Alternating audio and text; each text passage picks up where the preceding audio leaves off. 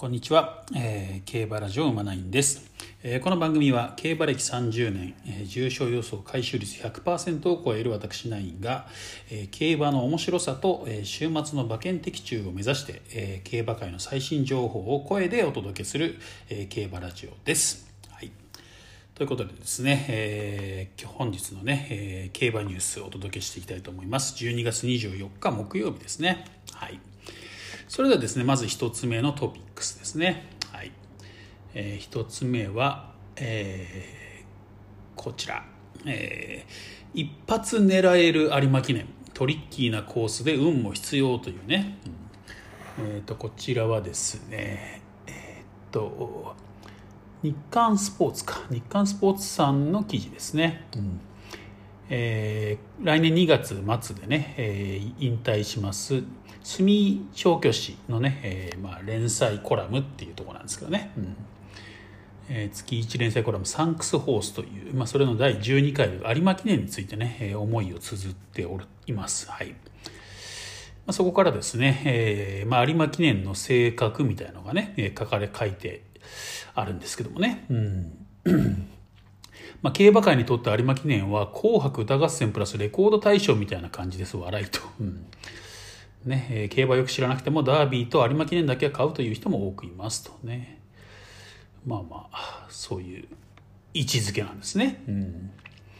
うちの厩舎ではジャパンカップと有馬記念の2択となればジャパンカップを選ぶことが多かったと思いますとま。より能力通りの結果が出やすいからですと。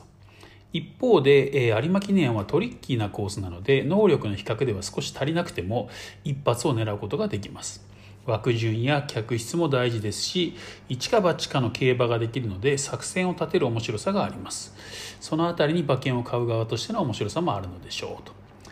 そうですね、うん、まあまあねトリッキーなコースってね、うん。えー、スタートしてですね中山のね、まあ、芝 2500m で行われるんですけどもスタこう斜めな感じですよね。スタートしてすぐ3コーナーに入入るんで外枠が不利なんですよ、うん、外枠はね、えー、かなり不利ですね。はい。まあ、ここに書かれている。内枠に入れば無駄な距離を走らなくても済みますが外枠から先行するなら押していかなければならず序盤で足を使うだけでなく引っかかるリスクも出てきますと、うん、だから能力だけでなく運も必要になってくると思いますということですね。なので枠順すごく大事ですね、うん、枠順大事。外枠結構きついです。しかもね、えー、なんだろうな。こうあんまり後ろから行き過ぎても間に合わないんですよね。うん。なのでね外枠で先行がきついんだったらじゃあもうね控えて最後の直線にかけるかっつってもね、うん。まあ、直線もそんな長くないですし間に合わないというケースが多いですね。だからやっぱりこう長く足を使えるっていうかね早めに先行策に取れる馬じゃないとちょっと厳しいのかなという感じですよね、うん。まあ、パワーとスタミナが必要って感じですかね、うん。うん、ですね。えーまあ、こちらのね住厩舎では2010年にね勝ったビクトワール・ピサねビクトワール・ピサは絶好ともいえる最内枠に入りましたと、うん、ねえー、そして思っていたよりも後ろのポジションになりましたが初めて乗ったミルコは向こう上面で先頭に並ぶ思い切った策を打ちましたと、うん、やっぱり間に合わないんでね直線だけだとね、はい、早めに先頭に並びかけたと。直線では外からブエナビスタの追い上げられゴールに入った瞬間は勝ったかどうか分かりませんでした。ただ写真判定の結果ね勝ったというところですね。もともとスピードもパワーもあって中中山が合っていたのも大きかったと思いますと。で翌年のドバイワールドカップでも同じような競馬をして勝つとはこの時は思いもしなかったのですが点々点と。そうドバイにね勝ったんですね。そう。ビクトワール・ピサね、うん。ということでね、あとね、ファン投票で出走馬を選ぶというのは世界でもね、類のない日本ならではの取り組みですと。ねえー、投票結果次第では出たくても出れない可能性もありますし、面白いシステムだと思いますと。おかげさまで今年も奇跡を選出していただきましたと。調教師生活最後の年までグランプリに出られるのは本当にありがたいことですと。まあ、作戦を練る楽しみも味わいながらラストチャレンジに臨みたいと思いますと。うんということでね、えー、奇跡もなんか一発仕掛けてくるかもしれませんね、これね。うん、というのが、えー、1つ目の話題でした。はい、なのでね枠順すごい大事ですね。はい、で2つ目ですね2つ目の話題はフィエールマン、ね、動き抜群上昇ムードというところをねお届けしていきましょう。はいフィエールマンね、えー、今のところ2番人気が想定されてるんですけどね、うん。えー、状態はねすごくいいそうですね。はい。まあ、これ追い切りを昨日行ったのかな。はい。まあ、今日ね最終追い切りする馬も多いと思いますのであのね、また追い切りの情報なんかはね上がってくるのでねまた別途ねお届けしたいと思いますけどね、うん。えー、時計も良かったと。反応も良かったということですね、うん、手塚氏ね調教師の手塚さんもあの動きを見て不満がある人はいないでしょう。単走で気分よく走れたし手綱を持ち替えた持ち替えた時の反応も良かったと満足げな表情を浮かべたと、うん。調教を任せられている島田も胸をなで下ろす、えー、合わせ馬をすると行きたがるから単走でやりました。その分自分のリズムで走れていましたね。直線は馬なりでしたけどスピード感があったし状態は申し分ないと思います。と出来に太鼓判を押したと。いうことですね、うん、でまた手塚調教師のコメントね。中間に若干疲れは出たけど有馬記念には間に合うとオーナーと話し合って参戦を決めました。先週木曜日に測った馬体重は491キロ。前走時は478キロなのでね、まあ、多少はプラス体重で出られるのではと激戦後の反動なしを強調すると、まあ、去年ね有馬記念4着だったんですけどね、まあ、去年は、えー、凱旋門賞12着でね、えー、負けてね、まあ、精神状態を心配しながらの調整だった。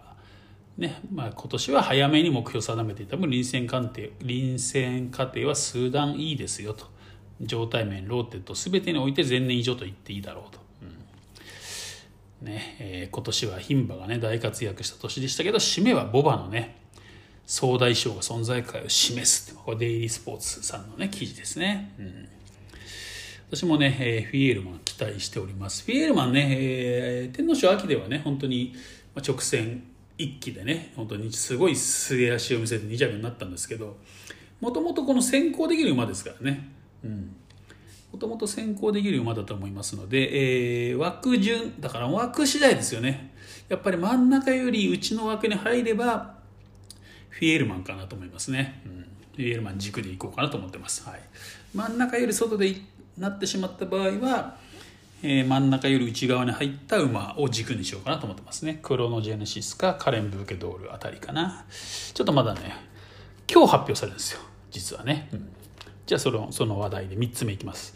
えー、有馬記念公開中、公開枠順抽選会、えー、ね、本日行われますという記事ですね。うん、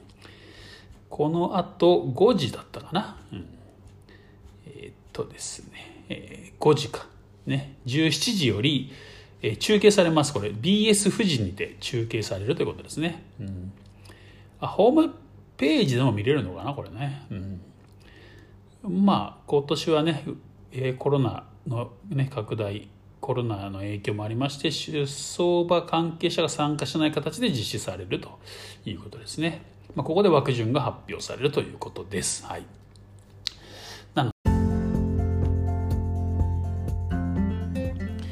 この枠順を見てですね、えー、まあ予想オッズっていうかね、まあ、人気が変わってくるかなと思うんですけども、うん、でですねちょっとね私がお前から思ってるんですけどこのねだからわなんだろうなこの週の前半ねまだ要するに枠順も決まってない状態でのまあ予想オッズっていうのがあるんですよね予想オッズ、うん。その予想オッズをを見てですね、まあ、このだから枠順も決まってない段階での予想オッズ、えー、これネット競馬 .com さんのね予想オッズなんですけども、まあ、この時って、えー、要するに純粋にその馬の能力というかね、まあ、強さみたいなところを基準にして、えー、予想オッズ多分作ってると思うんですよ。うん、ただそこから枠順が発表されて、えー、追い切りのね結果が発表されてで実際のリアルなオッズになっていくというところですね。うん、その変化の過程というかね、うん、やっぱりねどっちが正しいかとかレースレース結果に近いかっていうとやっぱりこう実際のオッズなんですよね。予想オッズよりね、うん、まあまあオッズってそういう意味ではあのいろんな人のねまあまあ全員ですよね。要するに馬券買ってる人全員の知恵の集合体ってことですよねオッズってね、うん、だからやっぱそこにいろんなヒントは隠されてるんじゃないかなと思ってましてですね。そういう意味ではこの前段階の予想オッズと比べて人気が上がってくる、ね、評価が上がる馬っていうのは構想の可能性って結構高いんじゃないかなってちょっと思ってましてですね。そういう意味でちょっとね、えー、せっかくこうやって毎日おあのお届けしてますんで、えー、週のどこかでね、まあ、要するに枠順が決まる前の予想オッズっていうのを控えておいてねメモしておいてえー、そこと実際のオッズ。しかもこれね土曜日のオッズと多分日曜日のオッズってまた違うんですよね。うん。まあ、そのだから 3, 3段階かな。3段階のオッズっていうのをね、チェックするとちょっと思わぬ穴馬がね出てくるんじゃないかなと思うんですよね。うん、なんかねこうなんていうのかな理理屈では表現できないけど人気がある馬っているんですよね。人気が上がってきた上がってる馬ってね。でそういう馬ってねなんか構想する確率高いなと思うんですよ、そういうところもちょっとね検証していきたいなと思いましてですね、えー、現段階のねまだ枠順が発表される前追い切り情報もね出揃う前の予想オッズね、ネット競馬 .com さんねちょ、ちょっと読み上げますね。一番人気が、そう一想定一番人気がタクロノジェネシス。ね、クロノジェネシスが2.4倍。そしてフィエールマンが3.0倍。でカレン・ブーケドールが3番人気になってますね。今のところね。6.8倍。そしてラッキーライラックが7.1倍。でワールドプレミアが9.1倍と。10倍切ってるのはここまでですね、うん、そして6番手に上がってるのが、えー、オーソリティ、ね、3歳馬ですね、うん、14.7倍。そして奇跡が38.7まあ人気ないですね、うん、でラブゾーンリュー39.2そしてサラキア67.2っていうね、まあ、こんな感じの今の予想なんですよ。前オッズ、うん。まあ、これを覚えておいてこっから、ね、この順位がどう変わるかっていうところになんかヒントがあるんじゃないかなとちょっと思ってましてですね、うん、まあちょっとねこんな感じのもね、まあ、週のどこかでねお届けしていけたらいいかなと思ってますね、まあ、今のところクロノジェネシスフィエルマンそして3番手にカレン・ブーケドールですね、うん、ラッキーライラックよりカレン・ブーケドールの方がちょっとちょっと人気がありますね、うん、ワールドプレミアが5番手。ねまあ、オーソリティとか奇跡なんかは穴人気になるんじゃないかなと思ってたんですけど、ね、今のところちょっとね前前予想ではちょっと低いですね評価がね、うんまあ、これがどう変化していくのかなというところですということで、えーねえー、今日のうん、ちょっと途中ね、ちょっと放送今、なんかアラームが鳴って切れちゃったんでね、ちょっと2つのファイルになっちゃいましたけどね。はい。えー、今日の競馬ニュースはね、以上で終わりたいと思います。